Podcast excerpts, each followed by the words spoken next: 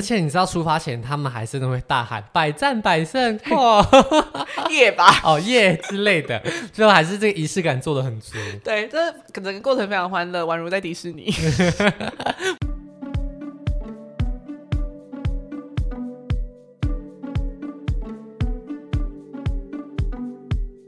这两年新闻频频报道，澎湖的海洋国家公园内海底竟然有一大片美丽的薰衣草森林。究竟海上有什么样的国家公园？而神秘壮观的海底花园又长什么样子呢？一起来听听今天的介绍吧。大家好，我是主持人 Shane。那么欢迎今天的来宾朵丽丝。嗨，又是我，我是朵丽丝。我们邀请许久未见的朵丽丝回归，来跟大家分享澎湖的旅游经验。好，那我们今天要分享的呢，就是海底的薰衣草森林。那我们首先先介绍一下薰衣草森林所在的位置，它在南方四岛国家公园里面。你知道台湾现在有几座国家公园吗？对，我正要说，在我去之前，我根本不知道又多了这个国家公园。那你知道现在有几座吗？十吗？不是不是，目前九座。在我念书的时候，好像是五座还是七座？七座吧，七座。对对对，我们同个年代的。然后现在已经到九座了。但其实虽然说好像是很新设的，但其实它在二零一四年就已经正式公告了，很久了呢。嗯，所以它其实成立很久了。不过它其实开放观光却没有很久，是近几年的事情啦。那这座南方四岛国家公园的位置呢，就在澎湖的南方。四岛主要就是南方四座小岛，分别是东极屿、西极屿跟东屿平屿、西屿平屿。现在这四座其实都已经没有什么人住了，所以他们的开发都是非常非常的低度。那无论是他们的自然生态啊，或者是一些遗留下的遗迹，都维持原本的样子。再加上他们附近的海域的珊瑚礁覆盖率非常的高，所以就有很多很多的游客越来越常来这边拜访。好，那这个南方赤岛国家公园，其实在网络上也越来越多的行程可以供大家选择。其实通常我们如果真的要去自由行的话，我也会都把那个人家团体旅游的打开来，你就可以先知道有什么景点。所以我就上 KK 电影 Klook 去看。然后，通常我觉得，如果是像我们是花火节去的话，会需要。呃，比较早订，大概要三个月前就要订了，嗯、其实就还蛮蛮抢的。因为通常如果是六日之类的、啊，你可能就会比较难订得到。因为那时候澎湖就会挤满了观光客。对，而且又是快要暑假，是大学生已经放暑假的时候，那就会非常可怕。嗯，对。然后这一家的旅游好像就是评价一直都蛮不错的。然后我我有同学也是去，然后后来我们才发现，哎、欸，我们订的是同一家旅游，所以我觉得应该是评价非常的不错。然后它的价钱的话，这个行程它是包含蛮多海上的，有两次浮潜，然后还有一些水上活动，然后也有就是像带你去登岛那些无人岛。嗯，对，啊，这个价钱的话，一个人是三千八。所以这个我们选择的，它其实是可以有登岛跟浮潜，还有玩水等等的活动。对。不过这个行程好像就是这家旅行社独家的。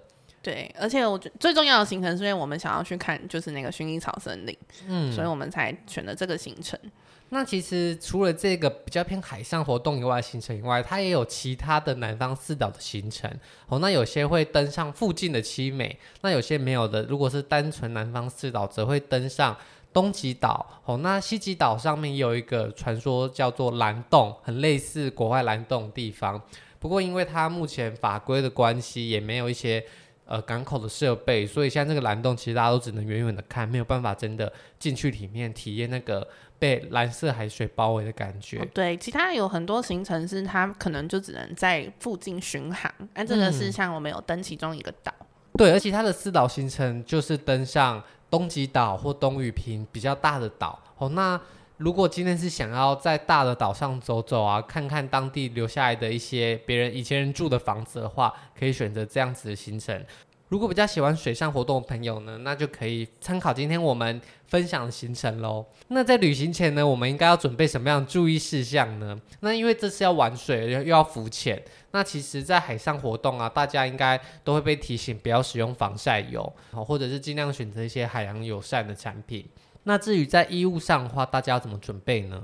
哦，首先，其实那个防晒的话，其实最好是根本就不要用，那它就是用物理防晒的方式，它会给你那个防寒衣，哦，所以其实都是长袖长裤的，就是大家尽量还是最好都不要用，因为防晒就是会有一层薄膜，所以如果它进到海水里面的话，它就会影响珊瑚的呼吸，这样珊瑚就会很容易死翘翘。哦，嗯，那如果是衣物的话，因为我们要玩水，所以，嗯、其实你也可以，女生呐，其实男生应该没什么差别，女生的话。呃，你也可以穿带泳衣，但是如果你要带轻便的衣物也可以，因为外面就是会在穿防寒衣，但是你还要再多带一套干的，让你可以换洗。那它那个地方其实是有一些灌洗的地方，就是冲冲把海水冲干净，然后换上干净的衣服。因为当时我们在行前出发的时候，男生就是哎带一件泳裤，然后。两件 T 恤或者是背心等等，就好像就结束了。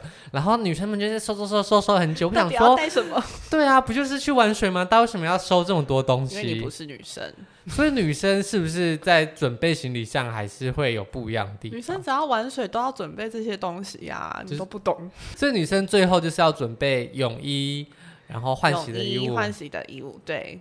那也是跟我一样啊，但物件都很多啊。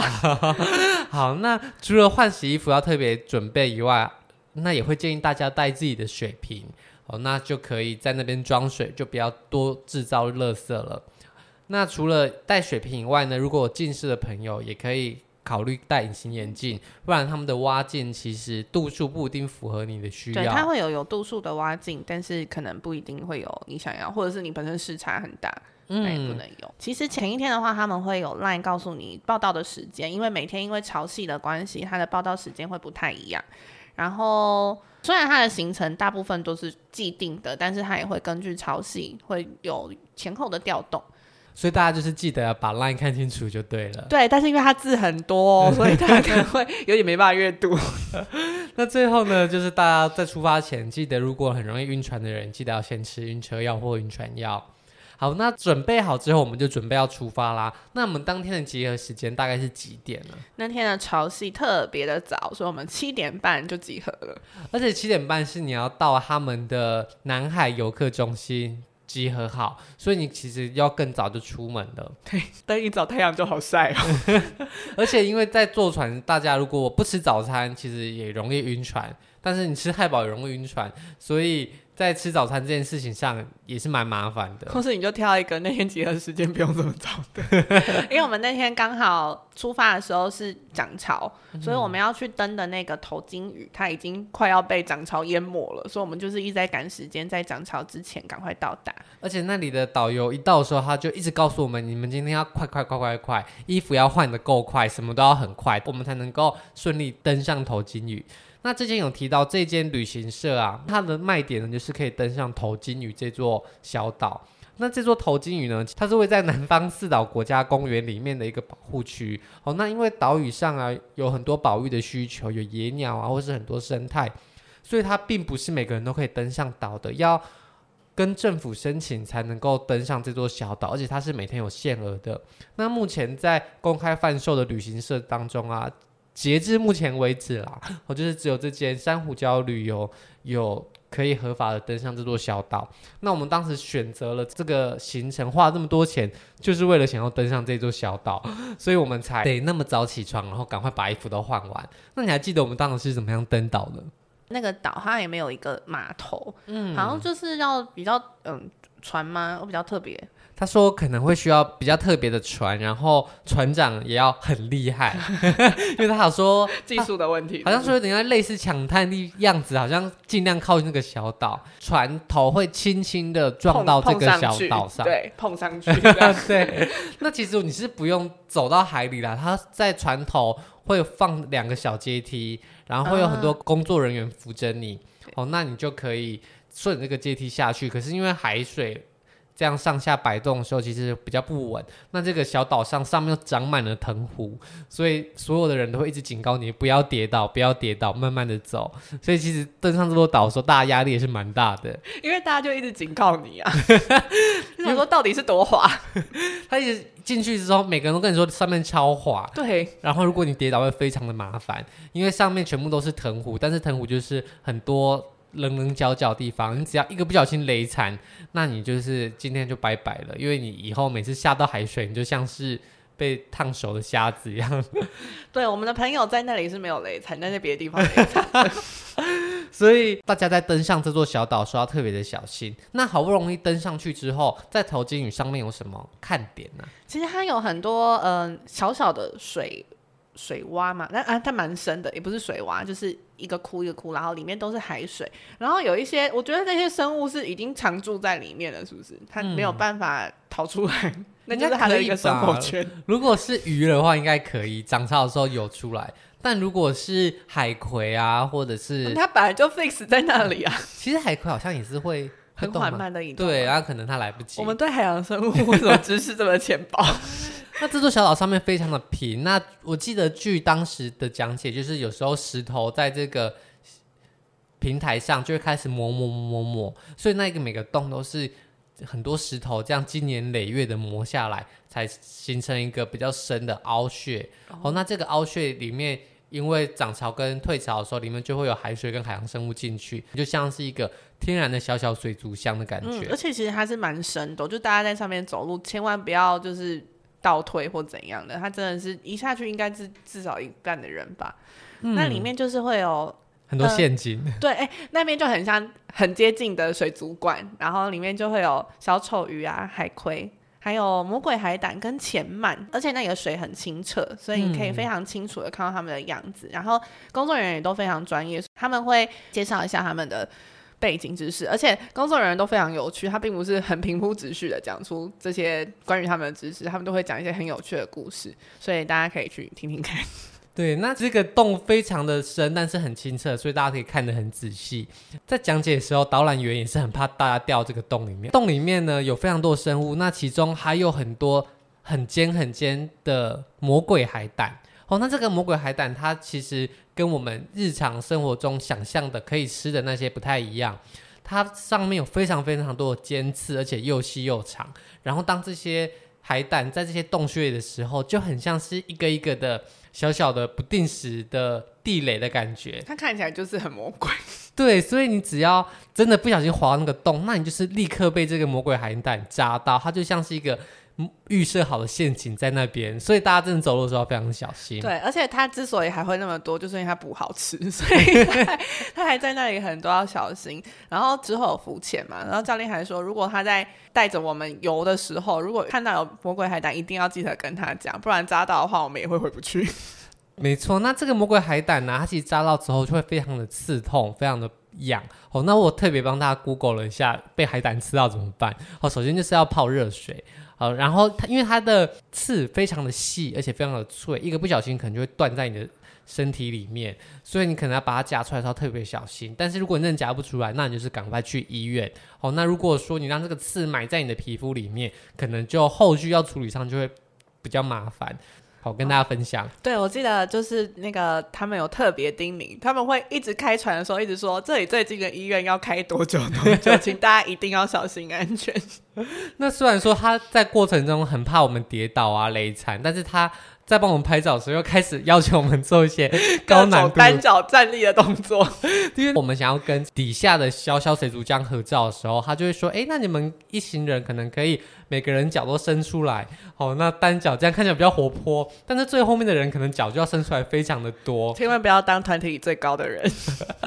那你在做这个活动的过程中，就要试自己的能力啦，不要一个不小心真的掉进那个洞里，那就会非常的麻烦。”不过，除了这个小小水族箱以外，这个头巾屿上面的风景也是蛮漂亮的哦，所以大家就可以在这边跟这座头巾屿合照。好，那就离开这个小岛，那再来下一个行程呢，就是薰衣草森林的浮潜啦。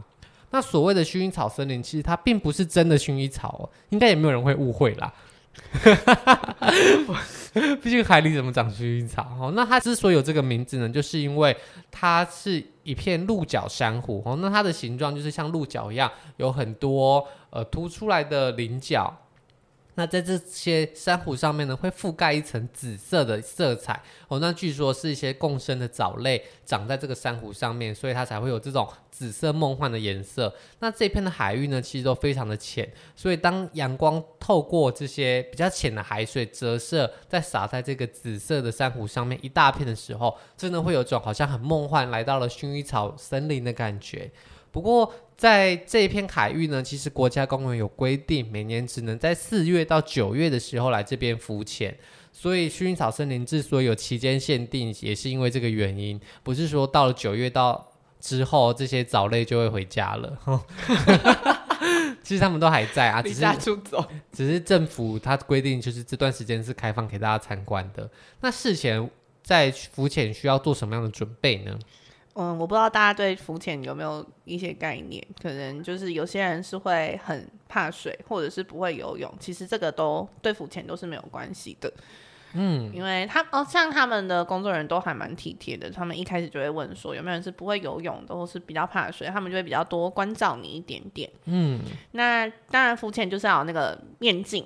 那它的那个面镜通常会很容易起雾。他们有一个很神奇的天然的海绵，好像就是海底，就是海绵宝宝那个海绵。他们是自由潜水到深处，把海绵宝宝掰一块下来，然后插在你。那个很有用哎、欸，就是真的，就是我的过程中面镜都没有起雾。嗯，但是有点臭而已。哦，你说那个汁吗？对对对，对，而且那个汁是褐色的，就是会有点害怕，毕竟它就在你的眼睛前面。对，但其实后来下去之后，他就建议你拿海水稍微洗一下，所以其实视野都是清晰的啦。对，那在浮潜前，他会给大家练习的机会嘛？对，他我们会先在就是南方四岛的其中那个东屿坪，我们会有一次练习。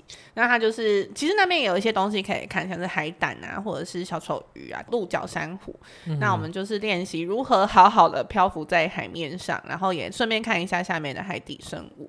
当然，东屿坪的浮潜就是嗯比较多沙子啊那些，就没有之后我们第二次浮潜那边看的比较。漂亮，所以这边其实主要就是让大家熟悉一下，哎，要怎么样浮潜？那其实就是尽量放轻松，头看下面啊，你能够呼吸就好了。其实也不用太紧张，只要能练习鼻子跟嘴巴是分开的就可以。对，因为我本身也是不会游泳，又非常怕水，但其实我过得蛮好的，请大家不要害怕。或是练习怎么样在海底尿尿这样。你是不是有头尿？因为浮潜的过程中你是趴着的，所以有些人趴着可能是尿不出来的，或者是在一个。有外面有水压的状况下，你排尿上可能会需要比较大的力气，所以在海底尿尿其实并没有那么容易哦。大家如果是真的有尝试 要练习，我就是没有办法顺利的解放，而且我就是在这个地方跌倒了。就是这个游人，所以后面大家在走路的过程中，其实还是要很小心啊，因为这些礁石啊、湿湿的，它都非常的利。嗯，我也没有跌倒，可是我只是稍微就是脚抬起来的时候划到一下石头，也是就会留下伤口，所以大家真的要小心。嗯，那做完一开始练习之后，我们接着就是来到重头戏，到薰衣草森林了。哦，那这个薰衣草森林其实它是在东雨坪附近的海域。哦，那当时我们要下去看这个薰衣草森林的话，是怎么样下去开始浮潜的？你还记得吗？我们从船上跳下去，就是船上有个梯子，然后你要就直接到海里面，然后找你刚刚的教练，然后再搭着那个救生圈，教练就会踢着蛙鞋带你到薰衣草森林的地方。那薰衣草森林的地方其实很浅，嗯，所以教练要呃，他如果带着你的时候要很小心，因为其实你离下面的珊瑚已经超级超级近了，他真的是感觉你。摸伸手就可以摸到，嗯，那其实薰衣草森林的海域刚刚有说到，它其实深度就是几米而已，所以教练也不会让你踢水，也不会让你穿蛙鞋，因为其实你一个不小心就可能伤害到珊瑚。哦，那教练本身他们就是会很小心的使用他们的蛙鞋，然后拖着大家，可能一个教练要拖个四五个人，然后慢慢的游到这附近的海域。那到这个薰衣草森林之后呢，他就会带大家。做一些简单的导览，然后带大家用各个角度来欣赏这一片森林。那甚至会请大家把头埋下去，帮大家跟薰衣草森林合照。哦，对，就是如果大家有就是浮潜的时候想要拍照，但其实这个旅行社真的是非常的用心，他其实也不用买什么手机防水袋，你想要拍什么，你都可以请教练帮你拍。你要拍下面的鱼，或是你要拍你们的合照都可以。对，教练会拿 GoPro，所以其实你自己用手机防水袋用操作也没那么容易啦。不如大家就是好好的体会海底下的风景。那你第一次看到这个薰衣草森林的时候，你感受怎么样？哎、欸，对，说到这个薰衣草森林，其实它在海底的时候颜色是蓝色的。然后呃，因为我们没有看到退潮的时候，听说它如果好像比较退潮，有一些是露出来的话，嗯、其实它如果在拿出来在空气里的话，它就是真的是紫色的。对，但其实我们如果在浮潜的过程中往下看，它都是蓝色的薰衣草。那你看到的时候，我觉得啊，很震撼，超美，超美，很震撼。因为一开始是只有一小群一小群，然后真的到那个薰衣草森林的时候，真的是整片就是那个蓝色的，而且就是很特别，因为蓝色感觉不是一个很大自然里面会出现的颜色。没错，对，所以我就觉得还蛮蛮特别的。毕竟通常你去水族馆可能看到珊瑚，或者是那些就是你想象的很鲜艳的那一种。或者是海底的那种颜色，可是薰衣草森林真的是，而且它的形状也是蛮特别的，嗯、就是是刚刚说的它是鹿角的珊瑚礁，所以它就是一大片，然后一根一根这样插出来，但是每一个都是染上蓝紫色的颜色。对，而且它真的就很像森林的那些枯枝们，然后看它离你很近，可是它看起来是很深的，它就像一座很深的那种森林。嗯，对，里面感觉就是会藏很多。奇怪的生物，小丑鱼之类的。对，但其实啊，今年好像因为今年初比较冷，所以珊瑚的覆盖率其实有下降很多。原本可能有百分之七八十，那据说最近调查是掉到百分之二十而已。所以我们今年看到的薰衣草森林，可能只是往年的三分之一到四分之一。所以可以想象，在它全盛时期，那个壮观程度是更惊人的。但是即便如此，我们看到那一片薰衣草森林的时候，它的范围仍然是已经很广了啦。它在你的视野内已经是布满你的视野了，已经非常壮观了。但大家还是要好好保护珊瑚礁。所以，如果今天想要欣赏薰衣草森林的人，哦，那还是非常的推荐可以来这边看看。台湾附近的海域其实也没有类似的景观可以参加了。好，那离开这座薰衣草森林之后呢，我们就要回到海上平台。其实，在海上平台也有帮大家准备了一些活动哦。那你还记得这上面它有提供什么样的游乐设施吗？我还记得一开始我跟大家说有这些游乐设施的时候，大家就说我们不能躺在旁边就好了，为什么一定要玩水上活动？哦，那它主要是有几个，嗯、就是嗯。百战百胜，不知道大家有没有看过啊？那是什么？百战百胜是什么？你不要装，就是它会有几个软垫飘在那个海上，然后呢，因为海上就是很考验平衡嘛，大家就知道一个一个软垫跨过去，打到终点再跨回来，那你就可以抽奖得到奖品。哦，所以是在海上有一一个走道的感觉，让大家要走过去这样。你不要再假装你没有看过百战百胜了。对，但、um, 这个这个就是自由参加啦，平衡感很好的，有信心的人可以去参加，因为他也他也会有一些小奖品，然后会加码。大家可以去玩一玩，而且你知道出发前他们还是都会大喊百战百胜，哇，耶吧，哦耶之类的，最后还是这个仪式感做的很足。对，这整个过程非常欢乐，宛如在迪士尼，宛如在香格里拉。好，那除了百战百胜以外，还有什么呢？另外就是摇摆飞船，它有点类似是香蕉船。只是它不是一条的，它是一次可以坐四个人，像一个小沙发这样。对对对，然后前面人可以坐两个，后面是站着，就看你的刺激感想要哪一种程度。那这个摇摆飞船它要怎么玩？你坐上去之后，它一样就是前面有一艘快艇，然后就拉着你。那当然就是要甩尾啊，干嘛的？哦、对，然后那这样坐前面比较好，还是站在后面比较好？应该是懒人坐前面，想要刺激的就坐后面吧。像 因为坐在后面，可能它的。旋转的半径比较大，感觉离心力比较大，对对对对，而且你坐着重心比较低啊，哦、站着你就会飞走。所以好臂力再来，所以 如果追求刺激，就可以往后站。而且大家有说，如它的配重跟。困难度是有关系的。如果想要最轻松的，就是都坐前面；如果想要，像是我们的男性友人就会坐在前面。对，那如果你今天想要中等程度的，就可能有人坐前面，有人站后面。那如果你要想要最刺激的，就是你前面都不要坐人，就不会有人帮你压那个船头，你后面就会超晃。所以大家就可以自己评估看看。那除了自己靠配重调整，也可以跟前面开船人说：“哎，你想要你想要程度是一二三哪一种？对，还是你想要飞出去？你想要留在上面？”有吹到风就好。好，那除了摇摆飞行船，最后一个呢，就是快艇冲浪。我觉得快艇冲浪非常的好玩诶，它是一个比较宽大的冲浪板。它其实不是真的冲浪板，它已经有点像是 SUP 那么大张的板。对，它比较宽，然后你的脚是打比较开的，嗯、不是这样细细一条。因为据说他以前拿冲浪板的时候，大家都站不起来，所以他最后就拿一个比较大的板子。原来如此，为什么我 miss 掉这一段？嗯 然后你的手就抓着绳子，一样前面就是有一条快艇拉着你，一样你可以选难度一二三，你要飞出去呢，还是要吹风，嗯，还是去呃海上绕一绕而已。那它就是很考验你的。腿力吗？还有臂力，对，腿力跟臂力，还有核心，对，因为在他呃甩尾的时候，而且还有浪哦，所以是浪加上你的离心力，那你往哪边偏的时候，你就要用力的往另一边踩来平衡你的身体。对，所以其实你等于全身都要绷得非常紧。那你在这个过程中，你跟前面的快艇唯一的连接就是你拉着那一根绳，还有表情。所以大家就是玩这个时候，虽然非常刺激，但是也是蛮耗体力的。对，但工作人员一样就是非常贴心，他们会一直时时刻刻的看着你的状况，然后也会问你，哎、嗯，那你要要不要轻松点，或是要不要，要更刺激一点？感觉你表现还不错，就可以更刺激这样。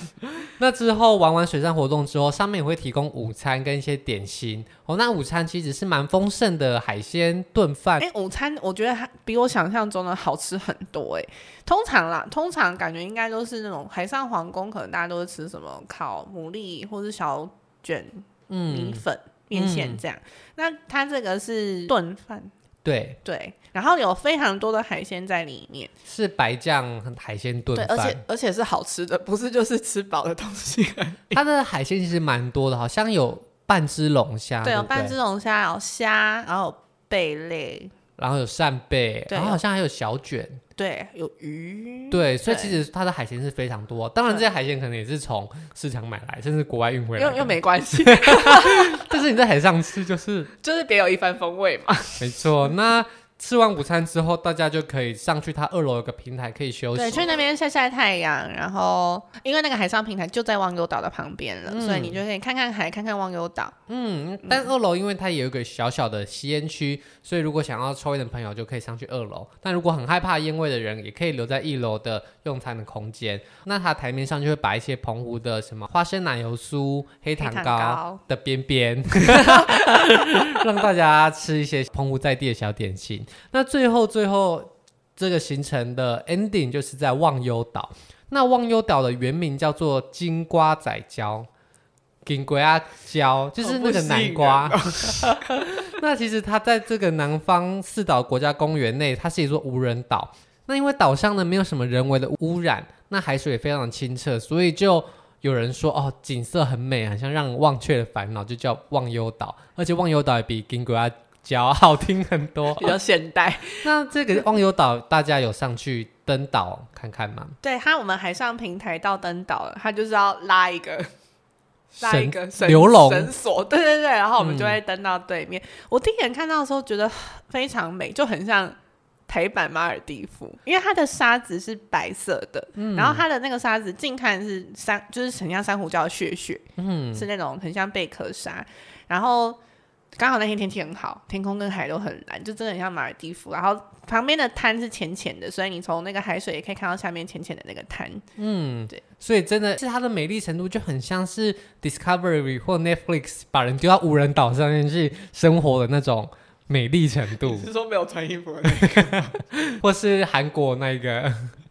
啊，反正大家知道我在说什么，就是很漂亮的海上小岛。那在这个岛上，大家可以做什么？这个岛上它其实是有一个小丘陵、小山，那大家就可以爬上去。刚、嗯、好我们去的时候是下午的时间，所以阳光折射也很漂亮。嗯，然后登上去以后，大家就是可以更登高望远一点点。嗯嗯，嗯那就是可以跟无敌夕阳啊，跟无敌海景拍照。对，而且工作人员都会很热情的帮你拍照哦，真的十分推荐。除了我们这个行程可以登岛以外啊，其实他们也有提供在忘忧岛上露营的行程。所以我们去的时候，其实岛上也搭了几个小帐篷。那他们晚上啊，另外一群参加别的行程人就会在这个岛上、呃、过夜，过夜烤肉，体验一下无人那种比较野性原始的美丽。所以如果今天是这种 outdoor 派的人，也是可以选择这个露营的行程。outdoor 派的人应该都可以比较忍耐这样。